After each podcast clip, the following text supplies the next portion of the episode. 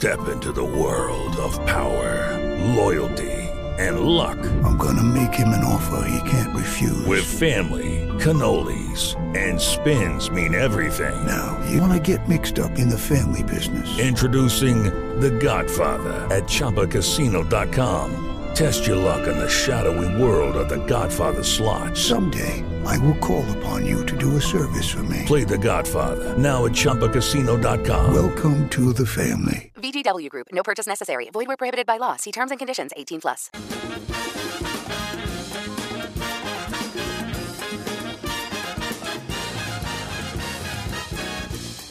Qué bueno que están conmigo. Bienvenidos.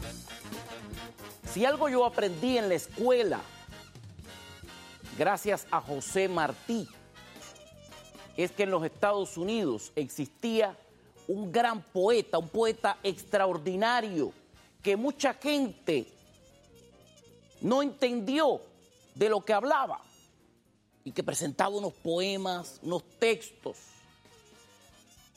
Se llama Whitman, por siempre, Whitman, Walt Whitman.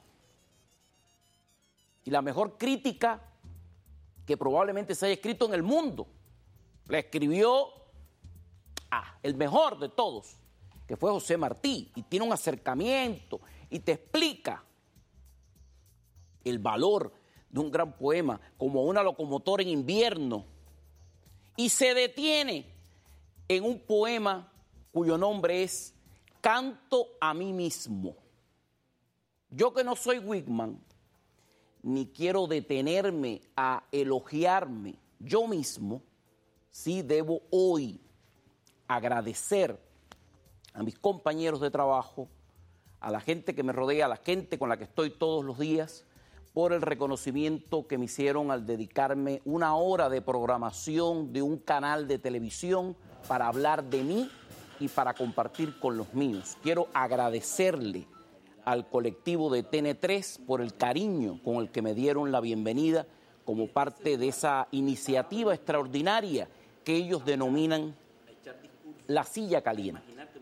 Quiero darle las gracias también a todo este equipo que está hoy conmigo, porque sin toda esta gente que trabaja conmigo, que me tolera, que me cae atrás, que me permite hacer mi programa cada día, sería imposible poder recibir este reconocimiento. Siento que ellos son parte del éxito porque sin la anuencia de ellos mi mensaje no podría llegar a ustedes. Ayer ellos también fueron reconocidos, aunque no tuvieron tiempo de sentarse a posar en la silla. Estaban simplemente detrás de sus cámaras, detrás de sus responsabilidades, detrás de sus botones, detrás de todo lo que hace el empaque técnico de generar lo que es ese producto llamado televisión. Gracias, muchas gracias. Gracias también a toda la teleaudiencia que nos acompañó, porque por cierto, por cierto, la bateamos dura con el rating, eso se fue lejos, eso se fue lejos, pero nosotros hace tiempo que estamos lejos, en segmentos de población un tanto más desprotegidos, y todavía hay gente aquí, dice, pero ¿cómo es que este que está hablando mayormente a las personas de más edad, tiene ese marcaje también en el público más joven? Eso es muy sencillo, Pipo. Es muy sencillo. Lenguaje directo.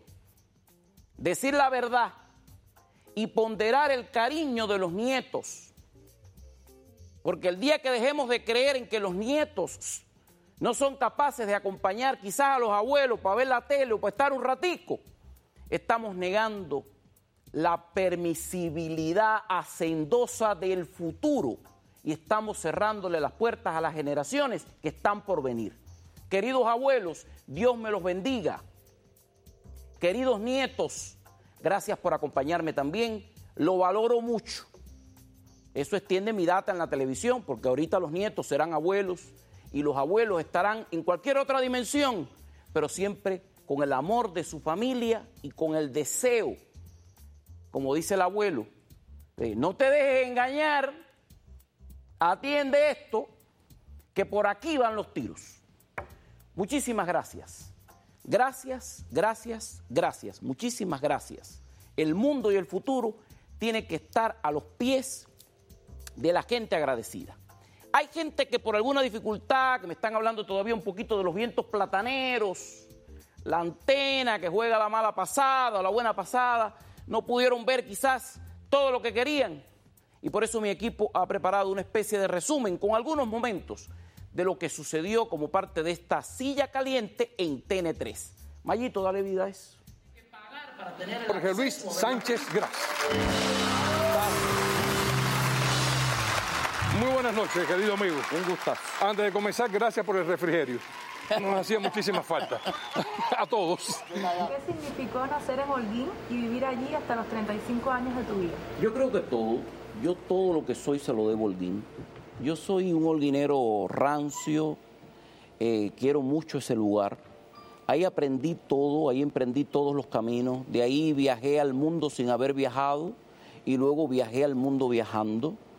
Ahí aprendí lo importante que era eh, volar con la imaginación, poder ser incluso uno un poco peregrino inmóvil, aunque te lo impidieran.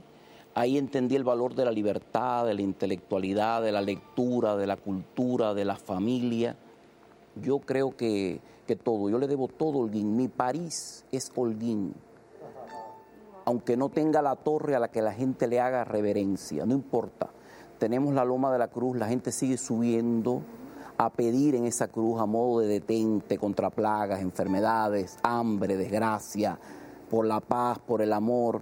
Y la gente sigue creyendo esencialmente en eso. De esos manantiales, de esa agua, de esos trillos, de esos arrabales, salí yo. Yo le debo todo a Holguín. Yo soy un hijo agradecido de Holguín eternamente. Tu abuelo murió por una incrustación con la falta de agua en, en Holguín.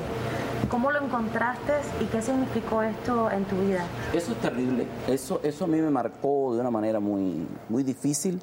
Yo era un, un niño de, de- de secundaria básica. Nosotros teníamos una identificación plena, absoluta, extraordinaria, todo el tiempo. Un domingo de agosto, un 7 de agosto, eh, en el que debimos ir a la playa en aquellos eh, camiones destartalados que recogían a los hijos de los obreros para incluso eh, determinar dónde y cuándo se divertían. Eh, nos quedamos esperando por ese camión que nunca llegó, todo el mundo se quedó dormido, yo me levanté con la preocupación del camión, me quedé esa noche en casa de mis abuelos, pude ver que él no estaba en la cama, voy al baño, pero comienzo a preocuparme esa idea, comienzo a recorrer la casa, veo que eh, la puerta que da al patio estaba perfectamente todo acomodado, todo colocado, con una perfección de alguien que quiere evadir una realidad que lo está aplastando. Y entonces lo que me encuentro en medio de ese patio entre carros que había de, de la familia es que él se había suicidado, se había ahorcado y me tocó encontrarlo. Perdí la voz, perdí la fuerza de las piernas, perdí todo reflejo de, de lo que tenía que haber hecho, que era ir a levantarlo. No lo hice, me lo he recriminado toda mi vida. Eh, me detuve a, a pensar qué era lo mejor que tenía que hacer en ese momento. De los segundos que demoré en regresar, en poder llegar del lugar en el que estaba la casa, para mí se hicieron eternos, como si hubiesen sido horas, porque el dolor de las piernas no me dejaba avanzar, no me dejaba caminar. Me permitió pensar en a quién se lo decía. Fui a despertar a mi tía, que era como la tía mayor. Mi tía armó un, escándalo, armó una cosa que no, tuvo solución ninguna y quien primero se levantó, se tiró de la cama y nos dio el ejemplo, porque toda la vida nos dio el ejemplo, fue mi abuela que tenía ochenta y tantos años y no le faltó el coraje y llegó al lugar, hizo lo que yo tenía que haber hecho. Ella lo levantó en peso y lo tuvo en peso hasta el momento en el que apareció el resto de la gente de la familia y aflojaron aquella maldita soga. Eso fue así, fue una crisis terrible, estaba enfermo los nervios y fijaba ideas y se desataban sobre él obsesiones. Y en ese momento la obsesión era la escasez de agua, algo tan estúpido como que nosotros habíamos resuelto unas pipas de agua para el beneficio de nuestros espacios, porque somos una familia muy grande, y él tenía la idea en la cabeza de que no le habíamos dado suficiente agua a los vecinos y que eso no estaba bien. Y esa obsesión y esa preocupación lo desató como un estado de histeria, de locura, que lo llevó a esta crisis y definitivamente a este suicidio. Imagínate, eso te marca para toda la vida, sobre todo eso con lo que he tenido que cargar, que te he contado, y después el, te traumatiza, eh, te, te hace mal. Es una etapa muy difícil, sobre todo cuando uno es un adolescente todavía, que adolece de recursos para poder asimilar ese proceso. Show estuvo de invitado, que es muy querido y muy respetado, súper preparado, con mucha cultura y cuando critica tiene la lengua dura. Él es Sánchez Gras y esta noche se sentó en la sin ningún reproche y aunque lo pusimos en 3 y 2, las preguntas una a una la Eso tan especial y tremenda calidad, la entrevista que nos dio esta noche Sánchez Gras. Tipo que cuando reflexiona es irónico, pulsante, no perdona. Habla de frente sin ninguna tregua. Dice la verdad sin pelos en la lengua. Aplauso para Jorge, que más que merecido. Qué placer nos dio el haberte tenido. Gracias por venir tan amablemente a sentarte aquí en la silla caliente. Eso tan especial, que tremenda calidad. La entrevista que nos dio esta noche. Y como que el batazo fue olímpico, desde anoche tenemos empantanadas recibidas cientos de llamadas. Voy a abrir líneas. Pausa y volvemos.